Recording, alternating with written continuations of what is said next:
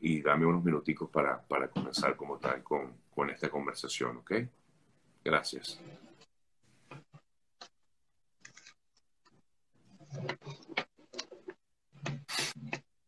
Em, bueno, amigas, amigos, este, voy a hablar ahorita, déjenme quedar un ratito los comentarios. Ya estamos conectados con Crisle Colmenares. Eh, Crisle Colmenares, amigas, amigos, eh, vive en Chile. Ella eh, es la madre de un pequeño niño de dos años de edad eh, llamado Christopher Mesa, quien lamentablemente falleció en una en una clínica, un hospital ubicado en Santiago de Chile, en situación o en una en unas circunstancias pues eh, que poco podemos entender. Crisle, primero que nada agradecido por permitirme conversar contigo en la mañana de hoy y conocer un poco más de, tu testimonio. Crisle, ¿qué, tiempo lleva ¿qué tiempo llevas ya en Chile? Un mes. Un mes solo. No, no te entiendo. ¿Tienes un mes en Chile? Un mes en Chile. ¿Solo un mes? Solo un mes. ¿Dónde, cuando saliste de Venezuela, hacia dónde eh, fuiste a vivir? Fui hacia Perú, eh, ahí me quedé tres años. Tres años en Perú. Allí nació tu hijo. Ahí nació mi hijo. Ya. ¿Y te mudaste a Chile por qué razón? Porque acá estaba mi familia y me vine por mi familia. Ya. ¿Y eh, estabas con tu, junto con, el padre de tu niño? Sí. Ya. Crisle, eh, ¿qué fue lo que ocurrió en diciembre? Bueno, aproximadamente el 13 de diciembre, mi hijo agarró un bombillo, salió corriendo y se cortó el dedo meñique. Ahí lo llevamos a un hospital acá en Santiago del Carmen, Maipú. Ahí le agarraron los puntos. Este, en ese momento no se le pudo ver si tenía el tendón reventado.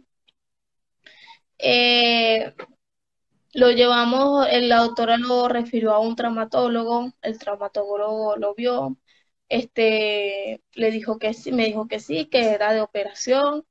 Ahí fue donde lo refirieron al hospital de San Borja donde sucedió todo. Lo llevamos, este, le hicieron la prueba COVID el 22 de diciembre. El, la prueba COVID el, ese mismo día nos llaman y nos dicen, este, oye, este, mañana 23 trae a tu hijo, eh, tienes que llegar temprano.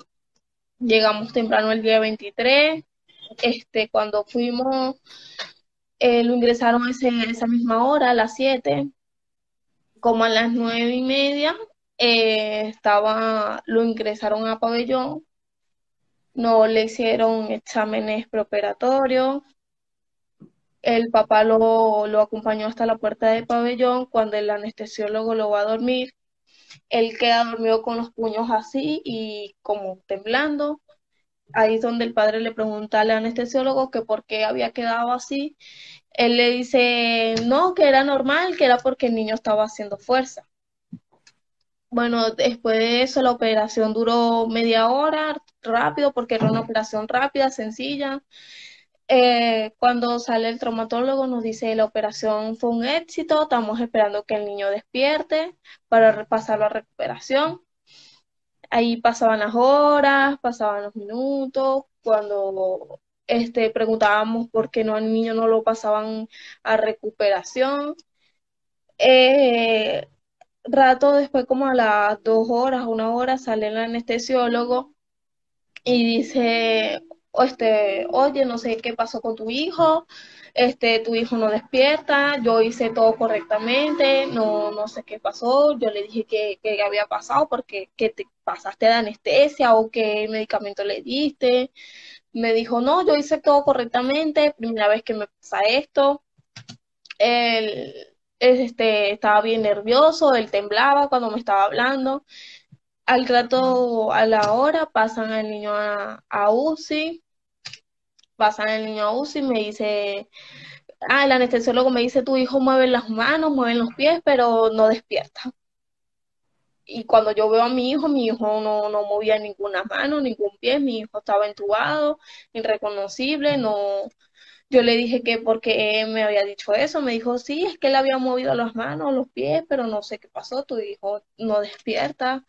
El día 24 de diciembre, con todos los exámenes que le habían hecho, me dicen, tu hijo tiene un edema cerebral, aún no sabemos la causa. Y con ese edema cerebral me tuvieron hasta todo este tiempo, todo este tiempo tu hijo tiene un edema cerebral, tu hijo le está bajando el edema, este es una recuperación lenta, tienes que ir poco a poco, tienes que tener fe. Bueno, hasta el día 29, el día 29 de diciembre le hicieron una resonancia. El día 30 me dice el resultado de la resonancia es que tu hijo sigue teniendo el edema. Este, yo le dije, pero qué, no, me, había dicho que se la estaba bajando, sí, sí, se la está bajando, pero como te digo, es una recuperación lenta. Y sigue sin respuesta neurológica, no, pero tienes que tener fe si se le va, está bajando. Este, el día 4 de enero me llaman y me dicen, este, tu hijo este, tiene muerte cerebral, con todo, desde el 23 de diciembre, con todos los exámenes que le hemos hecho, tu hijo tiene, le hemos este, detectado muerte cerebral. Y yo le dije, ¿cómo tú me vas a decir esto a, este, a esta fecha si me estás diciendo que desde el 23 de diciembre mi hijo tiene muerte cerebral y tú no me habías contado nada?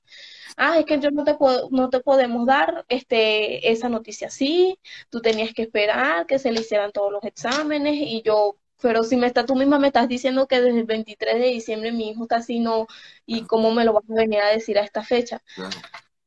Ese mismo día yo hice la denuncia a los carabineros, eso está en fiscalía, este, el, el 5 me llama, me dice, tu hijo este, le están bajando las palpitaciones, este, lo tenían como con un medicamento que hacía que su corazón siguiera latiendo.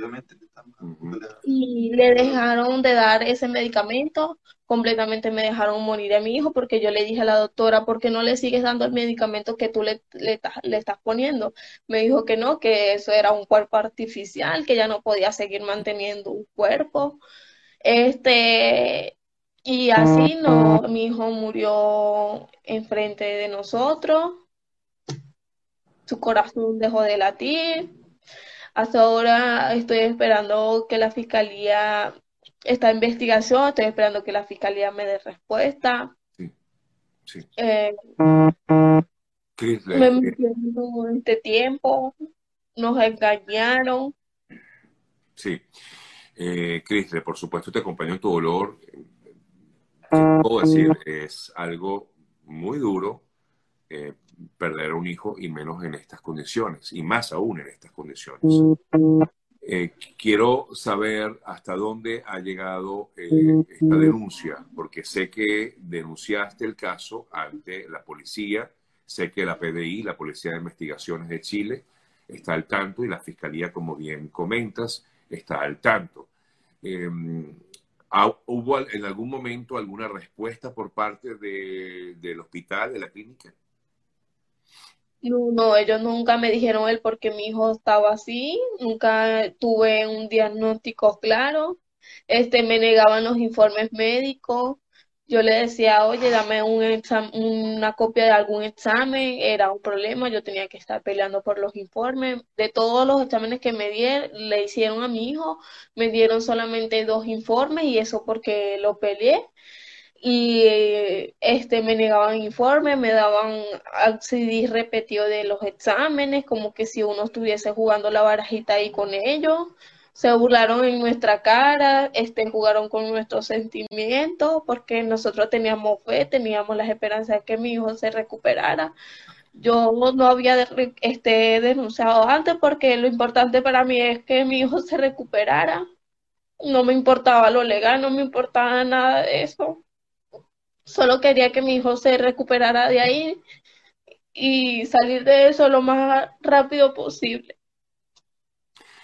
Eh, hay muchas cosas que, por supuesto, tengo muchas dudas con respecto a este caso. Eh, Crisle, eh, no, no, entiendo cómo no le hicieron unos exámenes preoperatorios si justamente se trataba de una operación. O sea, no, entiendo por qué no lo hicieron. O, eh, ¿Ustedes no estaban al tanto de que eran necesarios esos exámenes?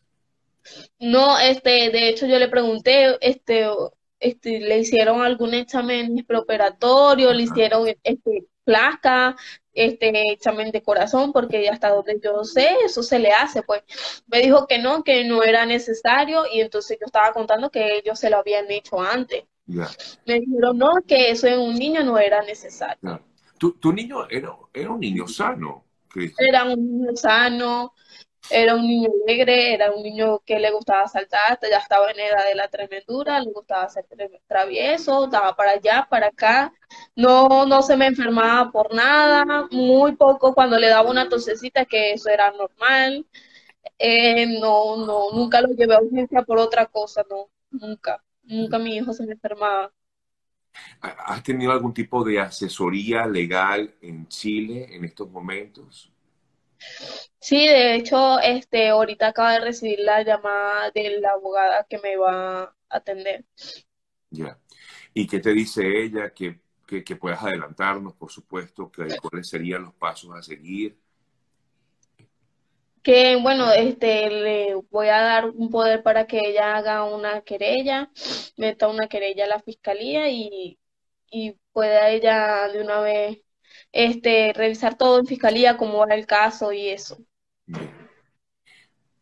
Crisle, eh, eh, nada le va a devolver la vida al pequeño, a tu pequeño, pero ¿hasta dónde quieres llegar con esto, con este caso?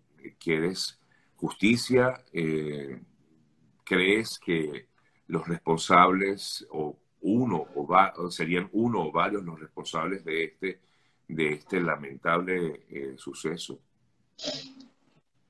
yo este quiero llegar hasta el final, quiero que paguen por esto, porque es como tú dices, nadie me va a devolver a mi hijo. Pero sí me voy a sentir un poco más tranquila cuando dejen de hacer lo que están haciendo, porque ya este, he visto varios, o sea, después de la cosa que le pasó a mi hijo, la, he visto varios casos de ese mismo hospital, este, personas que han pasado lo mismo, hasta por maltrato, y este me sentiría como un poco más un poco más tranquila. Claro nadie me va a devolver a mi hijo pero me sentiría un poco tranquila ya cuando ellos dejen de hacer lo que están haciendo ganándose la plata fácilmente jugando con la vida experimentando con la vida de las personas. Y así como me le pasó a mi hijo le puede pasar a otro niño. Le puede el dolor lo puede estar teniendo otra madre. No, no, obstante, Crisle, también, así como he recibido eh, noticias o por lo menos eh, comentarios acerca de, hechos ocurridos en este lugar, también ha recibido comentarios positivos de la clínica, del hospital, de gente que se siente más bien agradecida porque han sido bien atendidos y, bueno, han salido airosos de, la situación que han, tenido en el hospital. No sé si tú también has recibido ese tipo de comentarios positivos del lugar o todo lo contrario. Bueno, no sé si serán que me lo hacen a mí, pero yo he recibido muy malos comentarios de ese hospital. Ya. Eh, estás, por supuesto, eh, en Chile y que piensas quedarte allí en, Chile, estás con el resto de tu familia. Eh, ¿Tu esposo está contigo, el padre de tu niño? Sí, está conmigo. Está aquí contigo. ¿Está allí al lado tuyo? No. Sí. Sí. Me gustaría hablar con él, si es posible. O él no quiere. Disculpen. Yo sé que esto no estaba previsto, pero... Hermano, Hola. Eh, ¿cómo estás? Nada, quería porque sé que tú pues también viviste de cerca de esta situación y me gustaría eh, conocer tu, tu, tu apreciación, tu punto de vista tú fuiste uno de los que grabó pues parte prácticamente ese video que se ha hecho viral de, esta situación. Em, quisiera conocer tu, tu, apreciación. Sé que hemos escuchado a tu esposo que ha sido muy valiente en, hacer esta denuncia, pero quisiera escucharte a ti también, como padre del pequeño Christopher. Nada, indignado todavía con la situación. Todavía yo mismo ni me lo creo, de verdad. ¿Crees que si te hubieses quedado en Perú esto no hubiese ocurrido? Sin duda alguna. Eh, eh, eh, yo, es que te lo pregunto porque yo sé que por tu cabeza pasan muchas cosas, ¿no? Hay muchas preguntas, hay muchas... incluso, y perdóname, ¿te sientes culpable? No, hermano. yo no tenía que llevarlo al para allá. No, hermano, hermano, mira, las cosas pasan porque tienen que ocurrir. A veces los vecinos de Dios son muy difíciles de, entender y determinar. Nadie quiere que un niño muera y menos en esas condiciones. por eso te, lo comentaba porque, no sé, tenía como una especie de carga contigo. Yo dije, eh, como papá uno se siente responsable eh, de, de, todo lo que le pasa a nuestros hijos, pero pero no es así, hermanito, no es así, no es así. No te puedes sentir culpable, responsable de esto, nada. Uno como padre quiere lo mejor y tú quisiste lo mejor para tu bebé. Y hiciste lo que creo que era correcto, era llevarlo a una clínica, a un hospital. Y bueno, eh, pues el desenlace no fue el correcto. Eh, quiero darte una palabra de aliento, de ánimo y de, de fuerza eh, para que pues sigas con al lado de tu esposo para que puedan juntos eh, luchar por que se haga justicia. Pero eh, no, no, no, no desfallezcan en, esto, ¿ok? Es imposible casi. Yo estuve conmigo hasta el último momento. Yo lo acompañé hasta que lo durmieron. Y esa imagen nunca se me va a borrar porque después ahí mi hijo nunca más despertó. Sí, sí. Yo te entiendo perfectamente. Crisle, eh, bueno, este, esperamos que ambos, esperamos que la justicia pues haga su trabajo en, Chile.